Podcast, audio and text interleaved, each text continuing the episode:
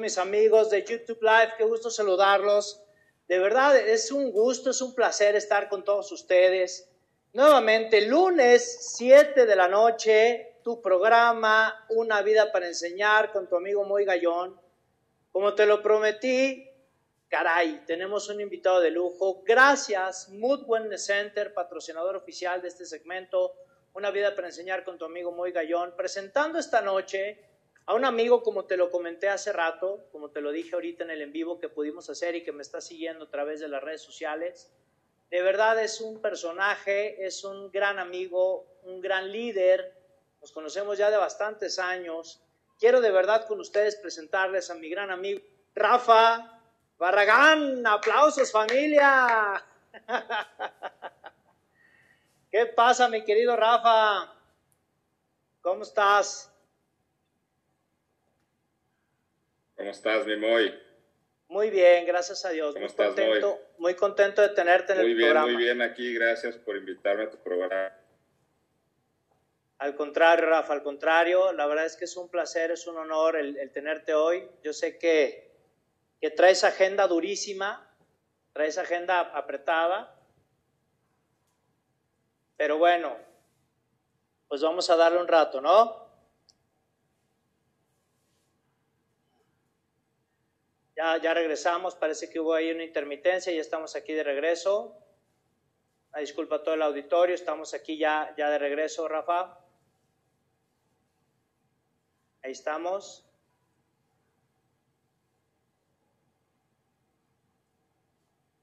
Ahí estamos, Rafita. Creo que, creo que ahí estamos. ¿Sí me, me puedes escuchar?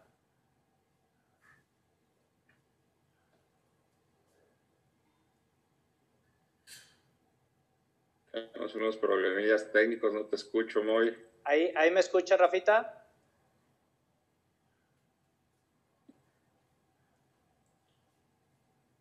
Ahí estamos. Bueno, pues como siempre, mis queridos amigos, es un, es un, es un programa en vivo, es un programa en vivo, es un programa que lo hacemos con mucho cariño para todos.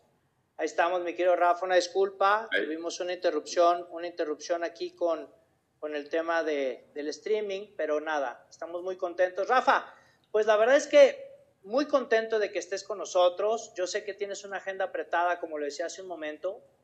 Sé que vienes de una reunión muy importante, pero de verdad muchas gracias por estar aquí, amigo.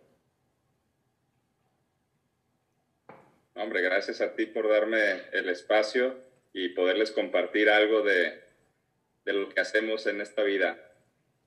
Un ratito nada más, mi querido Rafa. Y bueno, pues a mí me gustaría arrancar, como arrancamos siempre todos los programas, invitando a todas las personas que por favor nos escriban. Tenemos el chat en vivo para que cualquier pregunta que le quieran hacer a Rafa, cualquier cosa que quieran aquí trabajar con él, pues que sepan que, los leemos todos en vivo y que para escucharlos, ¿no?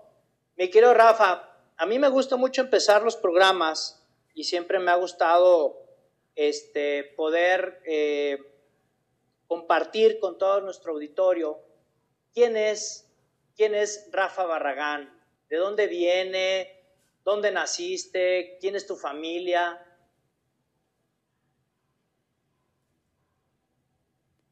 Muy bien, mi Moy, pues te platico. Este, soy de aquí, de Guadalajara. Andamos ya en los 41 años y soy el décimo hermano eh, de la familia Barragán.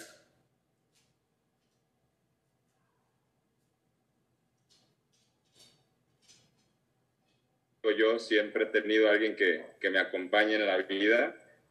Eh, hemos estado muy cercanos. Y, eh, ¿qué más te puedo contar? Eh, nos encanta el, el fútbol, del sueño de niños, querer ser futbolistas Wow. y al final eh, nos convertimos en mercadólogos. Wow. Licenciado en Mercadotecnia por la Universidad Panamericana, ahí donde, donde nos conocimos. Y eh, la vida nos ha llevado a hacer ciertas cosas. El otro día escuchaba un programa que dicen, oye, siempre queremos hacer eh, la actividad de nuestros sueños, pero más bien empiezas a realizar ciertas actividades y esa actividad se convierte en actividad soñada. Y dices, oye, estoy haciendo esto y, me encanta", y lo haces tu sueño, no al revés. Eh, No me hacía sentido hasta que descubrí que es así. ¿Por qué? Porque la vida te lleva eh, o te va llevando hacia ciertas cosas donde tú no esperabas estar. Y eso que yo no esperaba estar me ha traído a donde estoy al día de hoy, muy. Wow.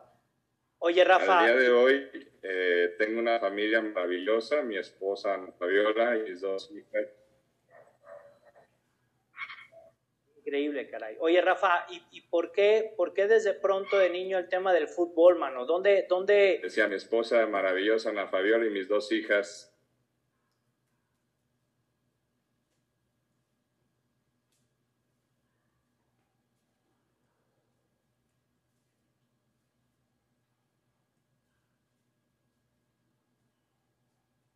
¿Cómo se llaman tus hijas, Rafa?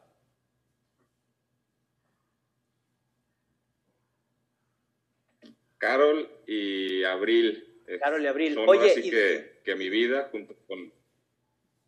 Y ya, ya siendo papá, me quiero ir a una parte de infancia, me quiero ir a una parte de la infancia tuya, mi quiero Rafa.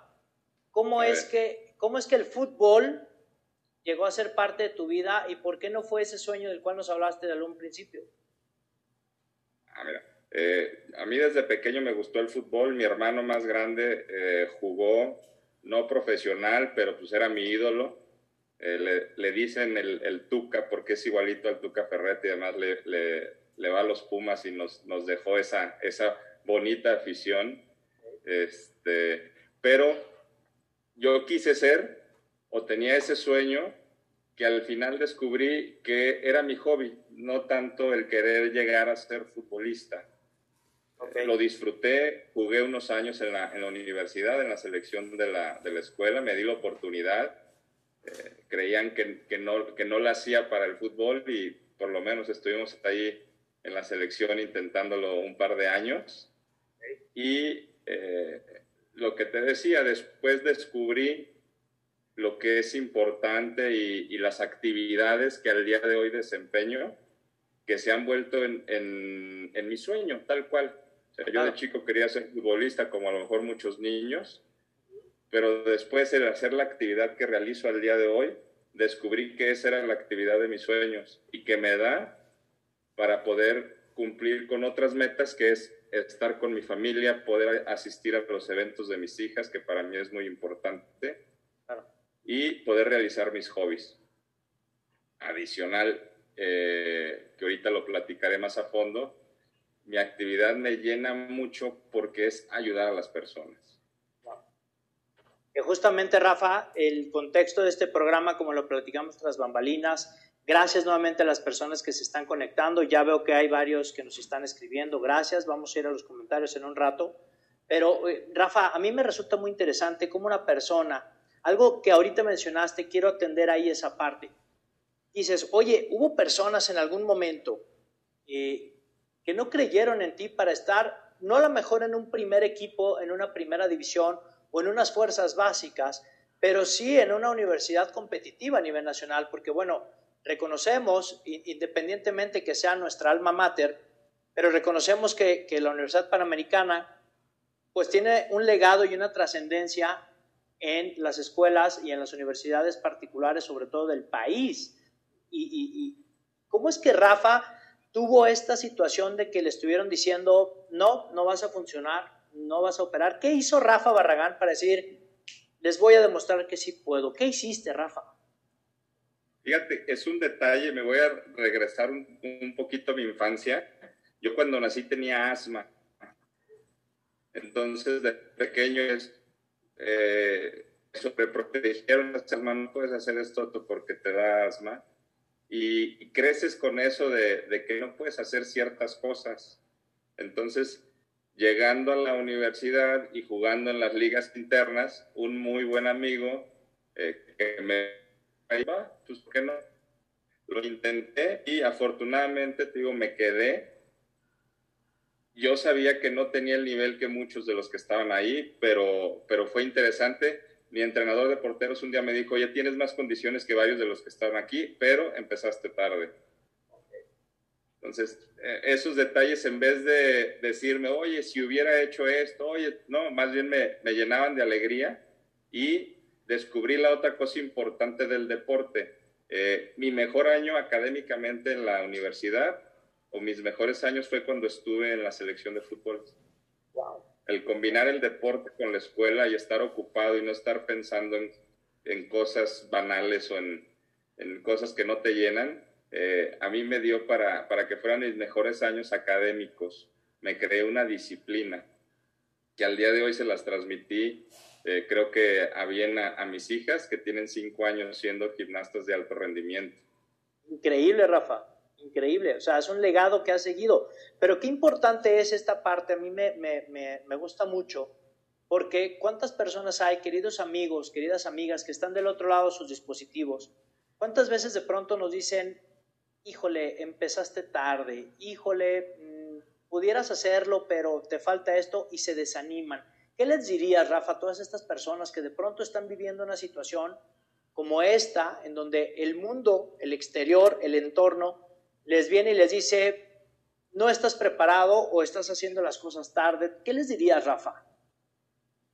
Mira, eh, yo creo que no, no, es tarde para nada eh, en ninguno de los aspectos de la vida. Lo que tienes que entender es cuando llegue el momento tomarlo.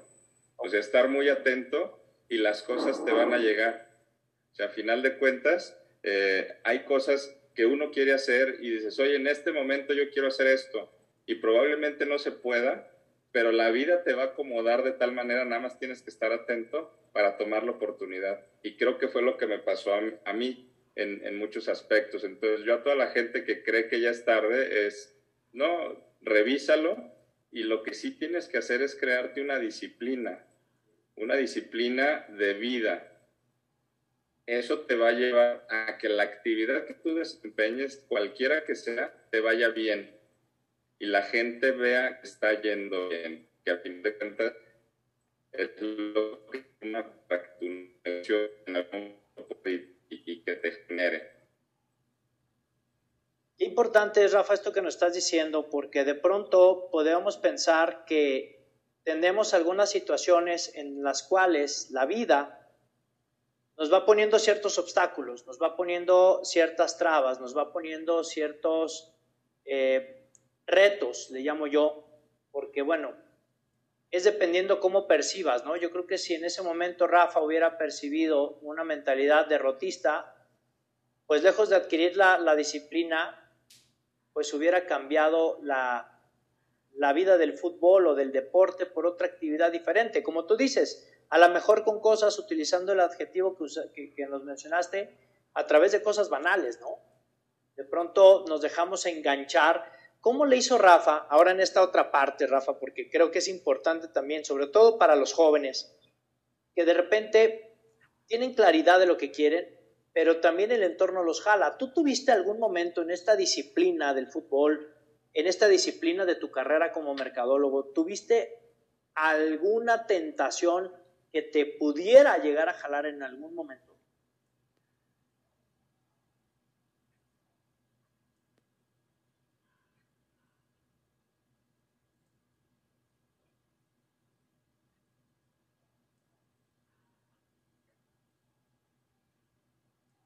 Sí, eh, sí hay, hay, hay, tentaciones, hay, hay a lo mejor distractores que te pueden llevar a, a decir esto, es lo esto no es lo mío, por aquí no es, y pensar en otras cosas, pero tener los objetivos, no tienes que ser tan específico en tu objetivo para llegar a él.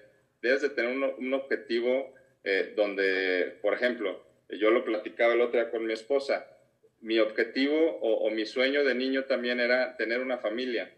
No sabía cuándo, no sabía cómo, pero era un objetivo que yo tenía. Entonces, conforme fue pasando el tiempo, se me dio.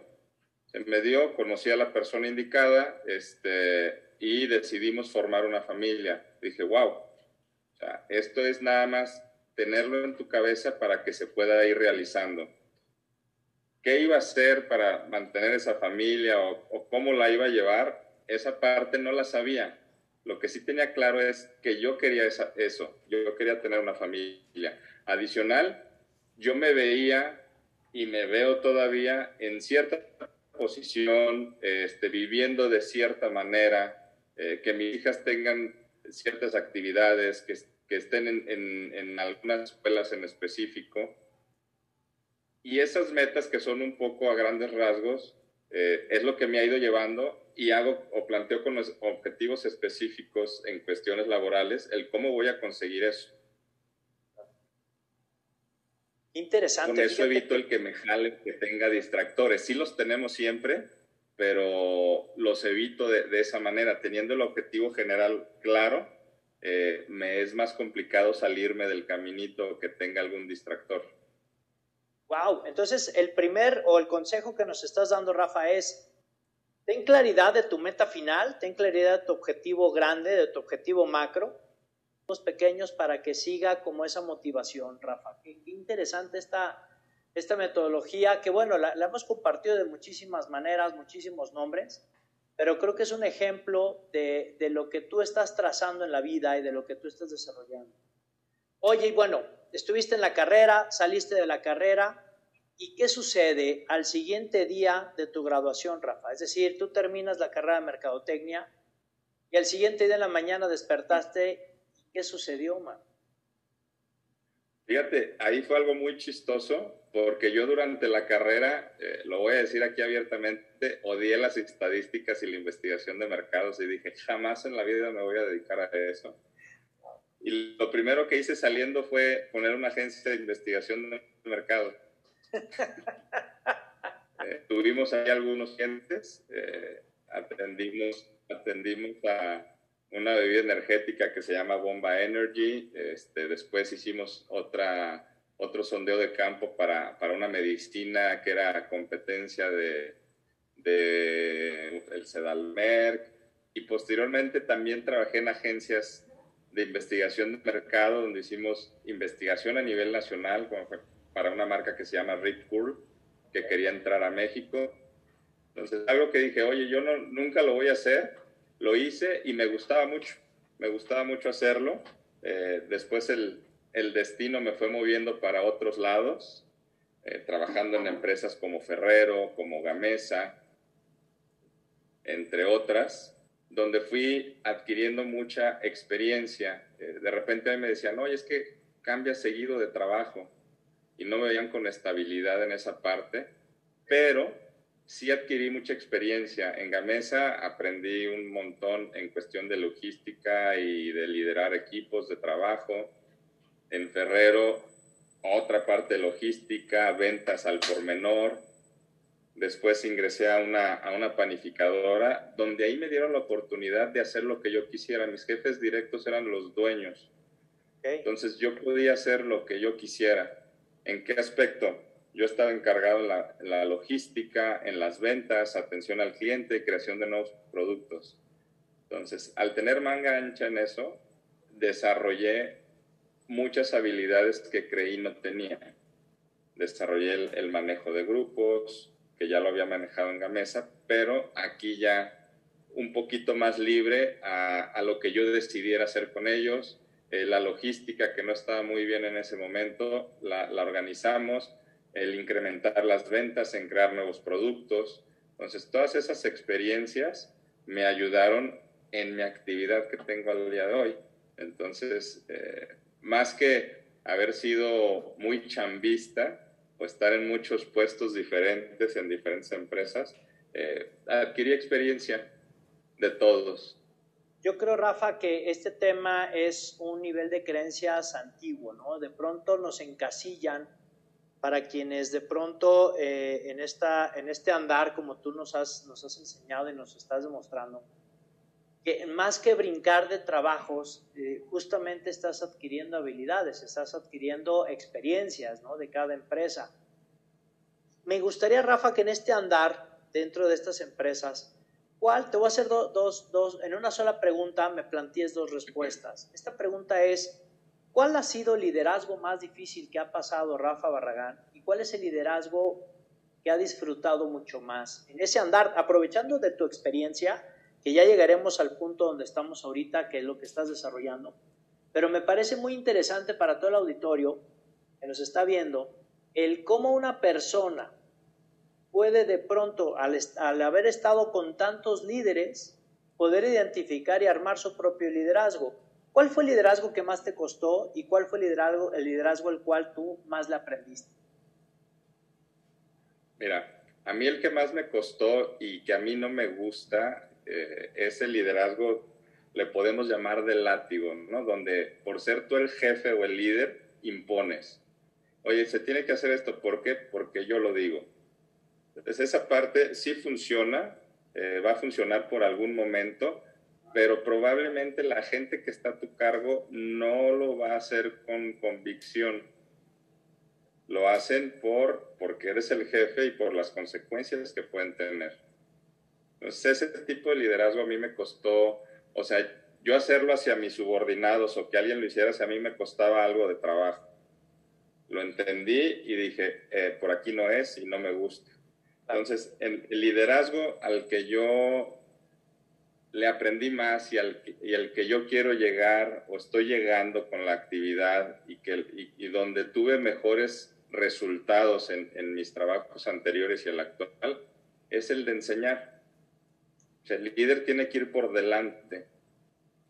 Entonces, donde tú le enseñas a los demás que tú sabes hacer el trabajo, creas una conciencia y tus subordinados dicen, oye, sí es mi líder, sí es mi jefe, pero si yo no vengo, él sabe hacer mi chamba. Entonces, en base a eso, yo le voy a responder y voy a hacer mi trabajo porque sé que él lo sabe hacer, no me está diciendo las cosas porque es el jefe, sino porque ya lo hizo.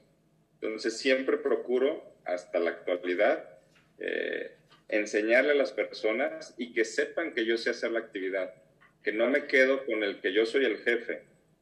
No, yo soy el que sabe hacer tu trabajo y estoy aquí para enseñarte y que a ti también te vaya bien. Entonces, ese tipo de liderazgo creo que es el que se debe de ejercer en la mayoría de los ámbitos. Es complicado a veces. Eh, si, hay, si hay empresas y si hay puestos donde se necesita a lo mejor un poco de látigo, pero la realidad es que enseñar a los demás te deja también una satisfacción de que la gente lo hace eh, por convicción y no porque tiene que hacerlo. Oye, Rafa, ¿alguna anécdota que nos cuentes en alguna de las empresas en la que estuviste que hayas tenido un liderazgo de látigo? Mira, va a ser uno combinado eh, con enseñanza y con látigo. Eh, me tocó en, en Gerber, también trabajé para, para Gerber en autoservicios. Okay y yo era el líder de una zona aquí en Guadalajara para, para, las tiendas de autoservicio. Y el primer día que llegué, como yo venía de la UP y aparte algunos de los, de los jefes no me querían por ahí, eh, no, no me respetaban mis subordinados. No me respetaban y llegué a una de las tiendas a querer checar el layout de un mueble, de,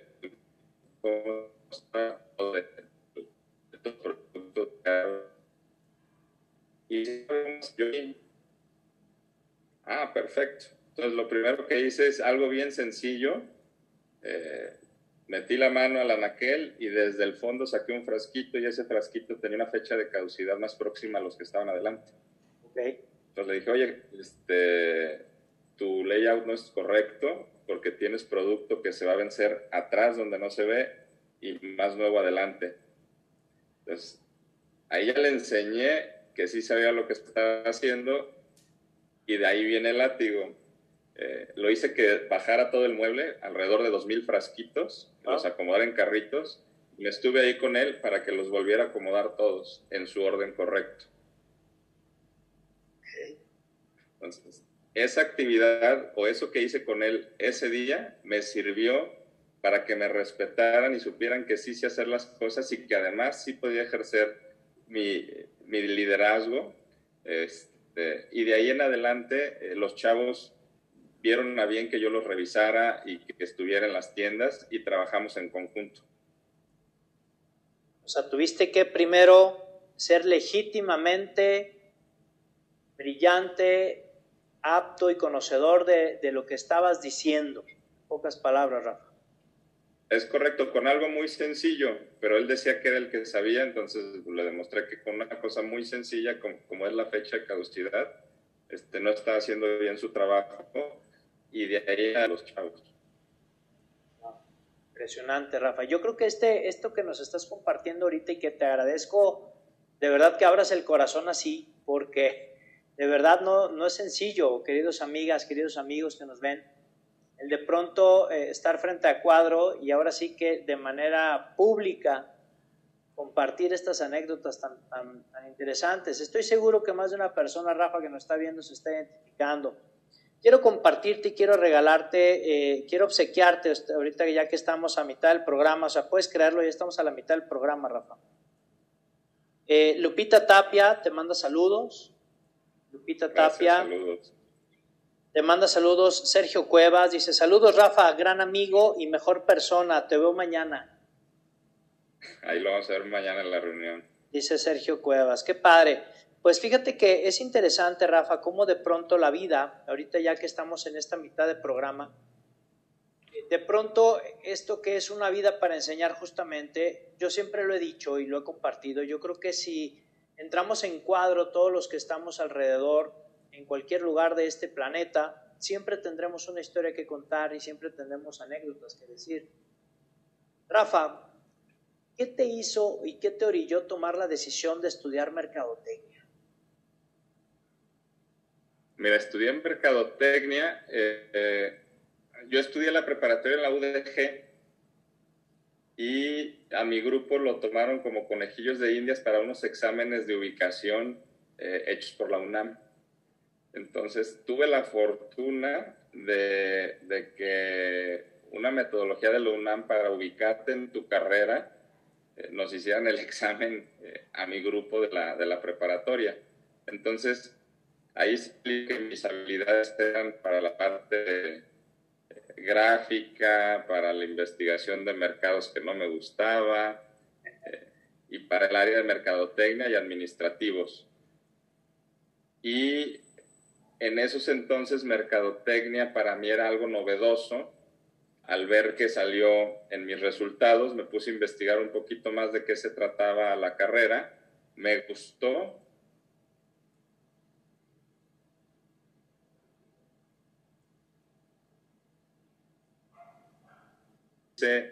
examen en la UDG para estudiar contaduría pública.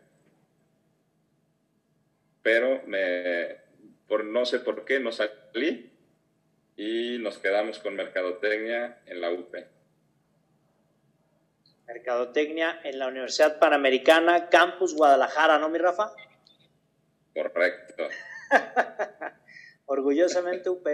Fíjate qué interesante, ¿no? Yo siempre he compartido, Rafa, que a lo largo de la historia, a lo largo de lo que hacemos, de pronto hay cierto sincrodestino, ¿no? Es decir, cómo pasan las cosas para que puedan llegar a un punto, ¿no? Es decir, cómo, cómo de pronto no fuiste aceptado en una universidad o no tuviste la acreditación en la universidad, pero llegaste a la UP. ¿Cuál fue tu mejor etapa o cuál fue la mejor anécdota que nos puedes contar dentro de tu carrera universitaria, mi querido Rafa. Porque bueno, Merca, mis queridos amigos, mis queridas amigas, les quiero compartir algo muy personal. La mayoría de mis amigos son, son y, la verdad es que son personas increíblemente eh, brillantes, creativas, eh, grandes personas, de verdad, no porque los demás no lo sean, caray, pero coincidentemente muchos de mis mejores amigos como tú, Rafa, pues son mercadólogos. ¿Qué anécdota nos pudieras contar dentro de la carrera que le pudiera servir al, público que nos está viendo? Fíjate que hubo una parte eh, que se me hizo a mí muy interesante en un nacional de fútbol que a mí no me tocó jugarlo. Me puse a organizar a la gente para que fueran a ver los partidos. Eh, regularmente eh, la gente a lo mejor no lo sabe, pero antes la gente en la UP era muy apática y no iban a ver ni el fútbol, ni el básquetbol, ni nada. Se enteraban los que estábamos en el medio de los deportes, pero los demás alumnos ni se enteraban qué sucedía en el área deportiva. Y junto con otros amigos nos dimos a la tarea de vamos a llevar gente a los partidos para el CONADEI, que es el torneo de universidades privadas. Y logramos hacer que la UP rentara camiones para podernos ir al torneo.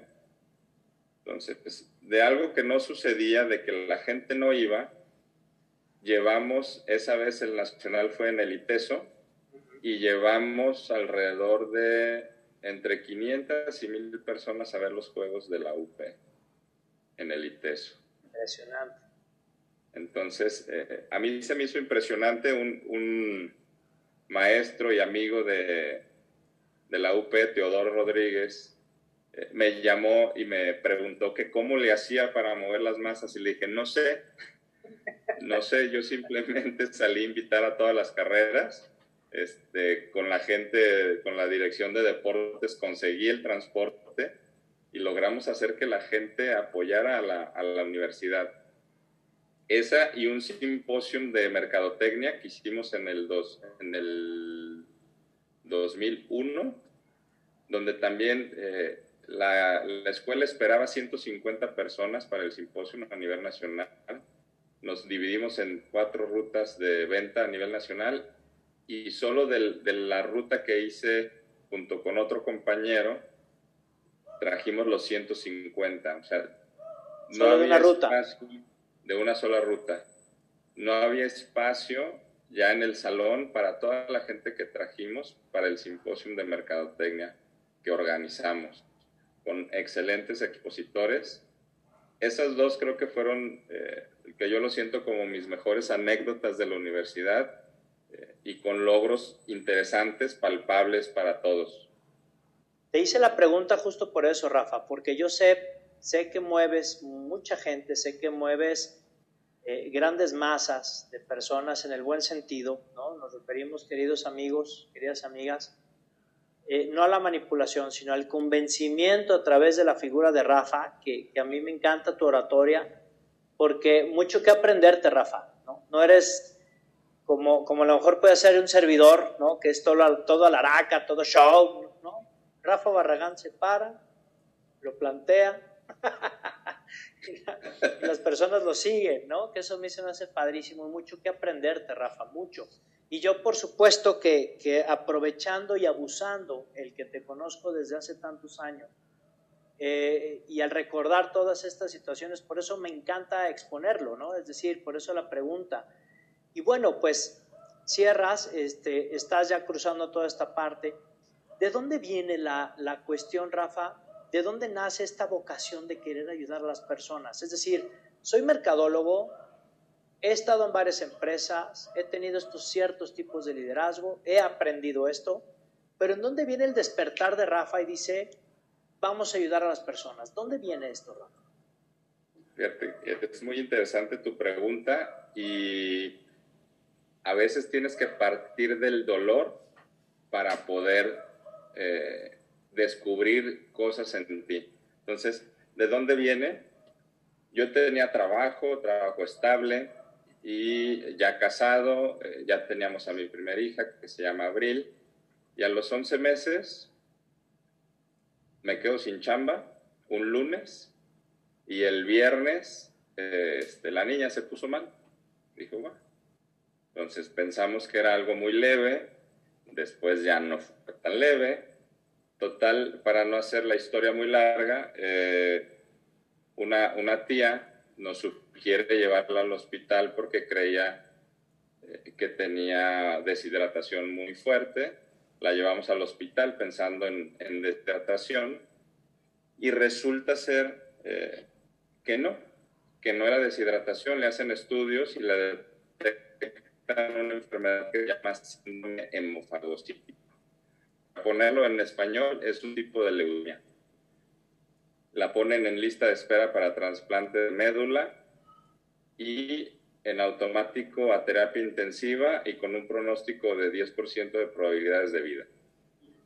Entonces, ahí te cambia el mundo completamente. O sea, ya queda todo a un lado y te dedicas nada más a, decir, oye, ¿qué va a pasar con mi hija? Afortunadamente, nosotros contábamos con seguro de gastos médicos mayores.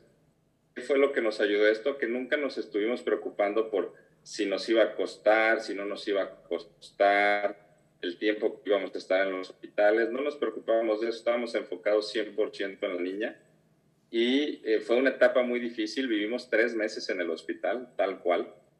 Este, salíamos a comer o a bañarnos y regresábamos y así estuvimos en esa dinámica durante tres meses Y afortunadamente contamos una historia feliz porque abril se fue recuperando, recuperando, recuperando, recuperando, a tal punto que salimos del hospital, eh, empezamos en abril y salimos del hospital más o menos en junio y llevamos un proceso de rehabilitación de la niña julio, agosto y fue una experiencia muy fuerte, eh, donde dices, oye, mi hija casi está al borde de, de la muerte, afortunadamente no fue así.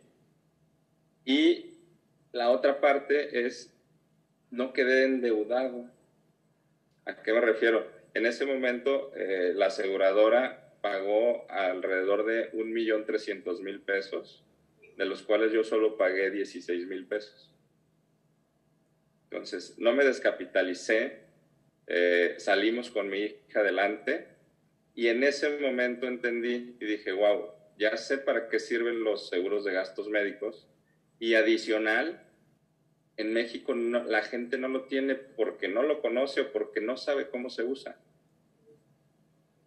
Un muy buen amigo y a través de mi hermano eh, me invitan a formar parte en una promotoría de, de, Seguros Monterrey y a partir de ahí dije, yo me voy a dedicar a que las personas no se descapitalicen si, si es que les pasa un evento como el que me pasó a mí. Qué fuerte, Rafa, y sobre todo un aplauso, un aplauso grande para, para, para Fabiola y para ti, porque ese tipo de cosas creo que desarma a cualquier familia, caray. Y esto que nos sí, platicas dentro, dentro del hospital nos decían, este tipo de eventos unen o desunen a las familias. Afortunadamente, en nuestro caso nos unió más como familia y este, tuvimos el apoyo tanto de sus papás, sus hermanos, mis hermanos, mis papás, mis amigos, incluido Moy, eh, que fue lo que nos ayudó a salir adelante. Lo recuerdo, amigo. Eh, la persona que, que me invita a los seguros me dijo, escúchame y yo te voy a enseñar a cómo ofrecer un seguro de gastos médicos mayores. Pero nada más escúchame. Y fue lo único que hice, escuché y de ahí en adelante me salí a estarle hablando a todas las personas que conocía, a todo mundo que en mis círculos cercanos y recomendados. Y era lo que explicaba, yo no llegaba a venderte nada. Yo decía, oye, mira, esta es mi experiencia, esto me pasó. Si no tienes, deberías tenerlo. Así es como funcionan.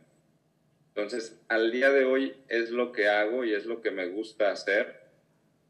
Dominio o te quiero enseñar a que sepas para qué funciona un seguro de vida, un seguro de gastos médicos mayores, cuáles son sus alcances, ya los tiene, pero no tiene idea de, cómo funciona, de cómo entonces me di a la tarea de decir, oye, le voy a enseñar a las personas, independientemente de que sean mis clientes o no, a través de las plataformas, cómo funciona un seguro que sepas cómo utilizar tu seguro. Mucha gente no sabemos cómo utilizarlos. A veces es complicado hasta para nosotros asesores por los términos y las condiciones, muchísimo más para alguien que no está empapado en, el, en el ámbito de los seguros. Entonces, es lo que estoy haciendo ahorita a mis clientes actuales, explicarles, decirles qué es lo que tienen que hacer, cómo lo tienen que hacer, cuál es la mejor manera para que no gasten o gasten lo menos posible y de esa manera,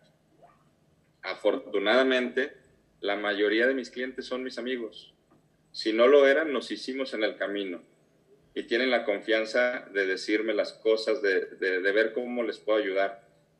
A veces uh, me río y me hablan para cosas que no tienen nada que ver con seguros, pero tienen tanta confianza que me piden la asesoría si lo puedo hacer, lo hago, si no, lo refiero con alguien que sea experto en, los temas que me preguntan. Pero eso es lo que estamos haciendo actualmente y lo que me llevó fue esa experiencia de vida, eh, que la realidad es que no se la deseo a nadie, nos tocó a nosotros, Dios sabe por qué hace las cosas. Y afortunadamente tenemos la historia con final feliz y, y mi, mejor, mi mejor vendedor es mi hija Por supuesto. Fíjate que. Entonces. Híjole, qué fuerte historia, Rafa. Yo, yo la recuerdo. este, queridos amigas, queridos amigos, de verdad, miren, tengo la piel, la piel chinita, estoy sudando, porque yo creo que no hay peor cosa, Rafa, que nos toquen a nuestros hijos. Y, y peor cuando es una situación que no está en nuestras manos. Es decir, no soy médico y no es como un repuesto el que nada más, pues sáquenle la muela y se acabó el problema, ¿no? Te admiro mucho por eso, Rafa, a ti y a Fabi, por, por, este, por este andar, pero sobre todo por, por haber transformado algo que a mí me gusta mucho compartir, no solo en el programa, sino en las redes sociales, que es justamente cómo puedo tomar una crisis y transformarla en una oportunidad de crecimiento o sea, fíjense, queridos amigos, a mí esto me impresiona. Tienes hoy, en, este momento, tienes frente a ti a una persona que estudió en una de las mejores universidades del país. Una carrera impresionante. Y pudieras pensar en este momento y dices, está ofreciendo seguros. No es cierto. Yo no lo creo así. Creo que está mi querido Rafa dando testimonio y haciendo lo que le apasiona, que es ayudar a los demás. Yo ahora, Rafa, te comparto con mucho cariño, veo muchas personas que de pronto, por toda esta situación de pandemia, que no, como bien lo dices, no contaba con este, eh, con este, con este seguro, con esta oportunidad, y que además de que hoy, y vaya que he tenido familias cercanas, gracias a Dios no familia, pero sí conocidos cercanos, y además de que el familiar falleció, se quedaron, como bien dices, con una deuda estratosférica de millones de pesos. Yo creo que esta oportunidad, Rafa, yo siempre he creído que por algo hacen las cosas. Y, el que hoy tú estés compartiendo tu historia, Rafa, yo creo que no es casualidad. Pero también entra la parte ética, donde ahí es donde viene mi siguiente pregunta, Rafa. En algún momento tú has, le has dicho a algún cliente, no soy tu opción. Sí, sí, sí, sí lo he hecho eh, con algunos amigos y algunos no amigos referidos, donde después de hacer un análisis, eh, realmente lo que tienen es muy bueno y no necesitan cambiarlo, o su asesor es tan bueno que tampoco necesitan cambiarse de asesor, que dicen, ah, me cambio contigo, a ver, ¿cuáles son las razones? Y me empezaron a dar las razones, digo, oye, ¿sabes qué? Pues, la razón no, no me cuadra, eh, mi recomendación es quédate como estás. Si necesitas alguna asesoría, yo te la doy. Entonces, sí lo he hecho. Eh, al final de cuentas, en el camino andamos muchos, tengo muchos muy buenos amigos en, en la industria y la realidad es que es más padre eh, hacer bien las cosas no voy a ir, oye, ¿sabes qué, Moy? Cámbiate conmigo porque pues, yo soy la neta del planeta. No, no es así. Eh, hay que ver las situaciones reales, hay que ver el por qué sí, el por qué no. Y sí, muchas veces mi recomendación ha sido eh, que yo no sea su asesor. Y me gano las recomendaciones de la gente, a final de cuentas.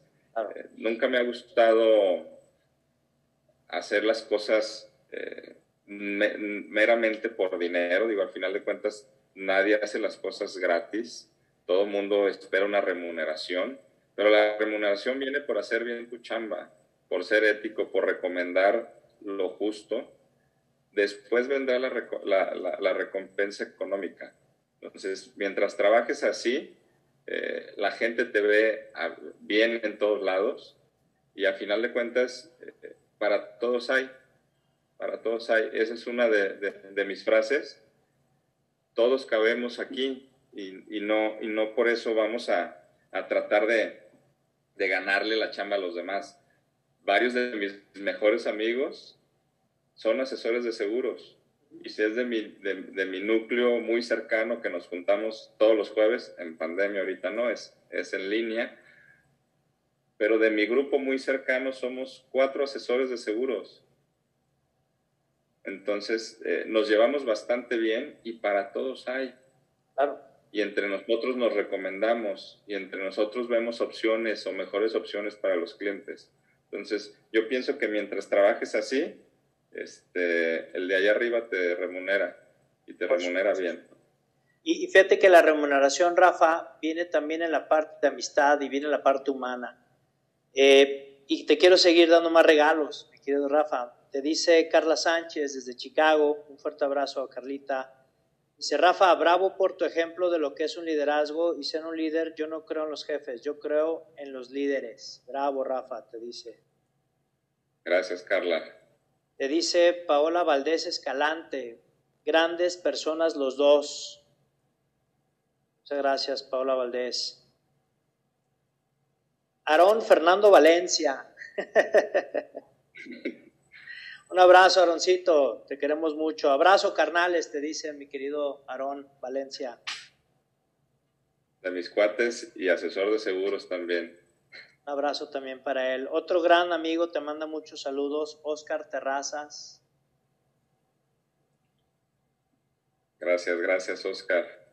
Mejor conocido como el Blondie. Un abrazo para ti. Gracias, Oscar, por conectarte también. Sebastián González, un ejemplo, tío, te dice.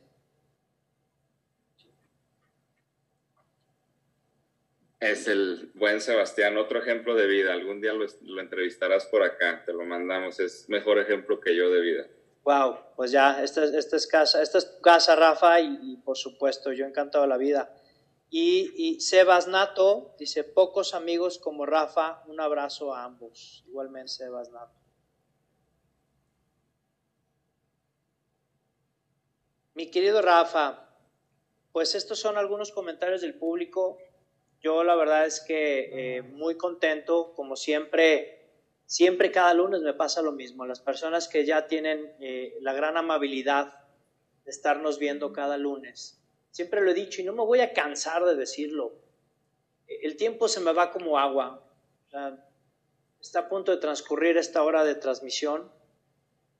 Eh, yo quiero cerrar con tres cosas, Rafa. Dos preguntas que siempre le hago a todos mis invitados. Y la tercera la tercer cosa es, ¿dónde encuentro a Rafa Barragán?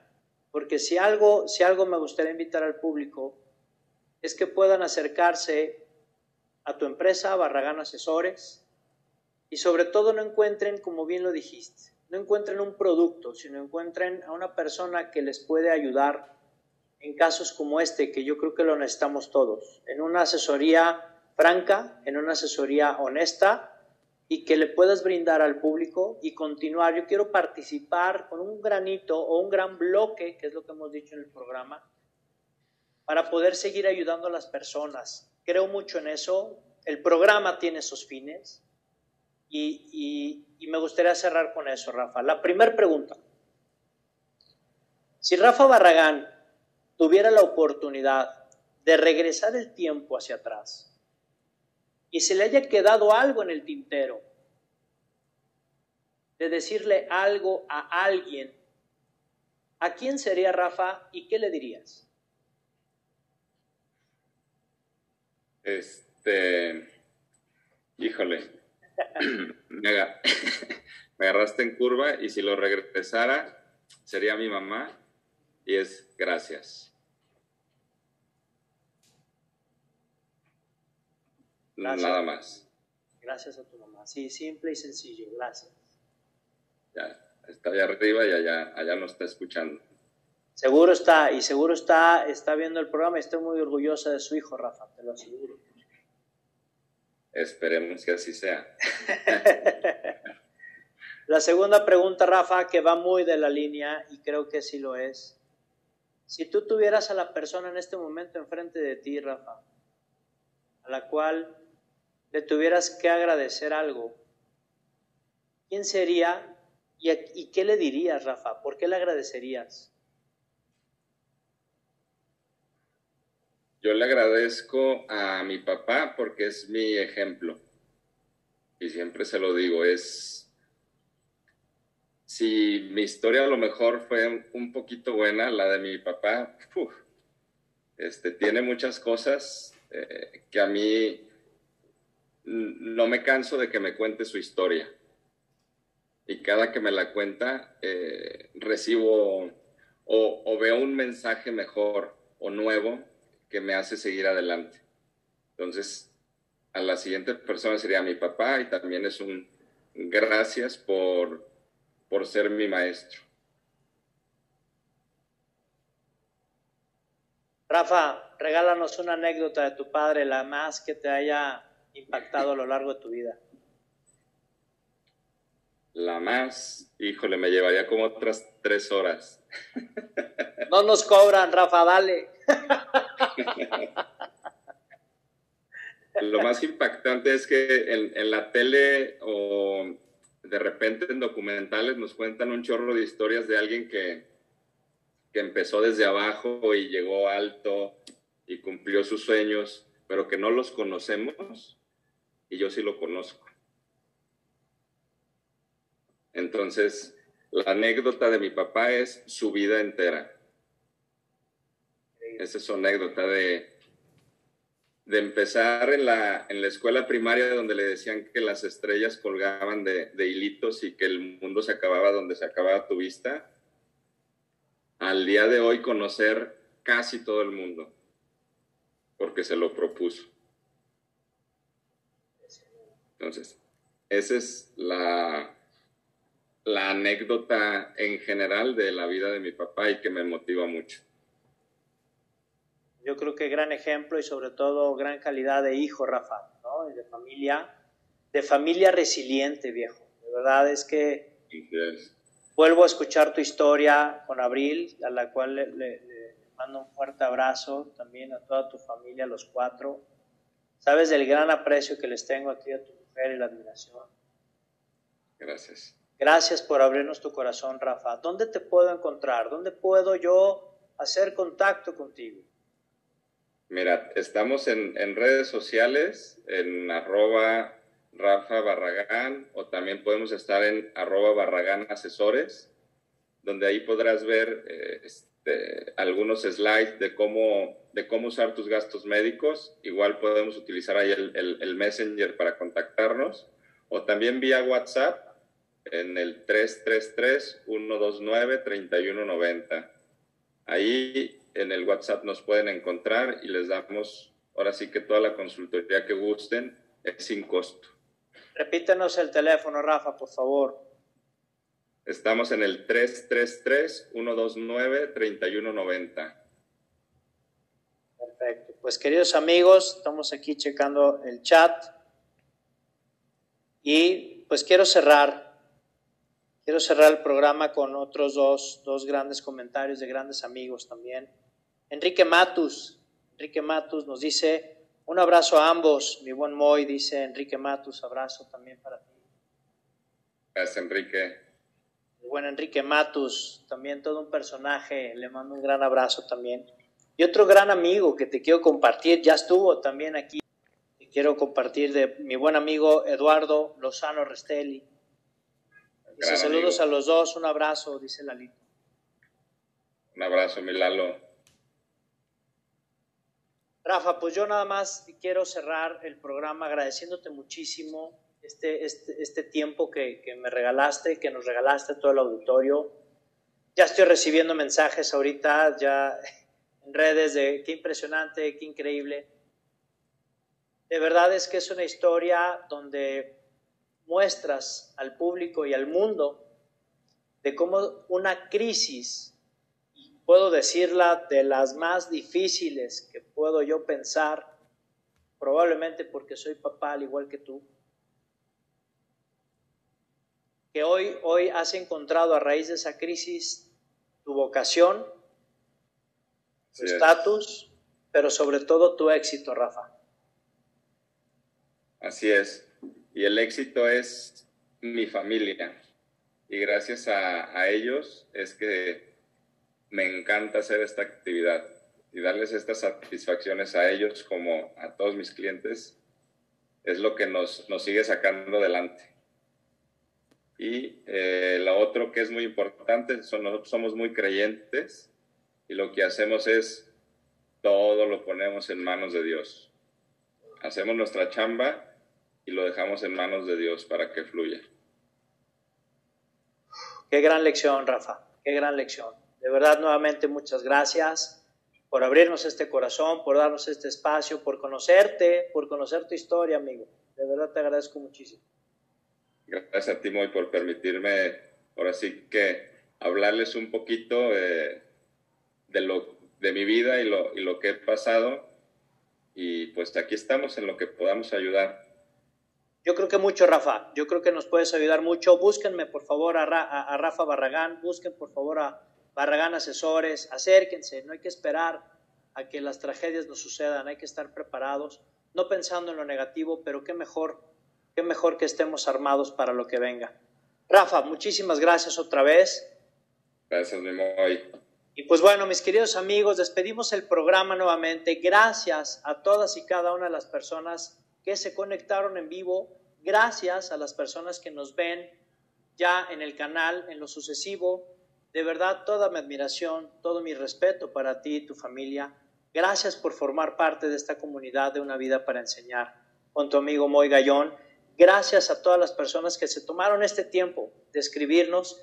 De verdad, nos encanta leerlos, nos encanta saludarlos. No te pierdas cada lunes a las 7 de la noche en vivo una historia, una historia más para poder crecer, para poder aprender y sobre todo una historia que estoy seguro te vas a identificar con la única y noble misión de sacar la mejor versión de ti mismo y de ti misma. Gracias a nuestro patrocinador oficial, Mood Wellness Center, patrocinador oficial de este, de este segmento, Productos Biodegradables para ti y tu familia, presentó una emisión más de Una Vida para Enseñar con tu amigo Moy Gallón. Y bueno, pues mi querido Rafa, un abrazo y no te pierdas, por favor, nuestro próximo programa. Tenemos una invitada increíble, nos va a platicar una historia. Ve las redes sociales a partir del viernes, ya sabes, el viernes descubro la identidad del próximo invitado. No te lo puedes perder, por favor. Y siempre despedimos el programa, ya sabes, es tradición. Ya muchas personas, gracias por adoptar esta frase que me encanta. Dios y la Virgen por delante en todos tus proyectos y acuérdate siempre, por favor, que lo que está en tu mente, hasta acá te escuché, por supuesto, lo que está en tu mente está en tu mundo. Nos vemos el siguiente lunes, 7 de la noche. Bendiciones, inicio de mes, inicio de semana. Vamos con toda la actitud. Felicidades. Hasta pronto. Chao. Vamos este próximo lunes en una emisión más de Una vida para enseñar. Historias que transformarán tu vida.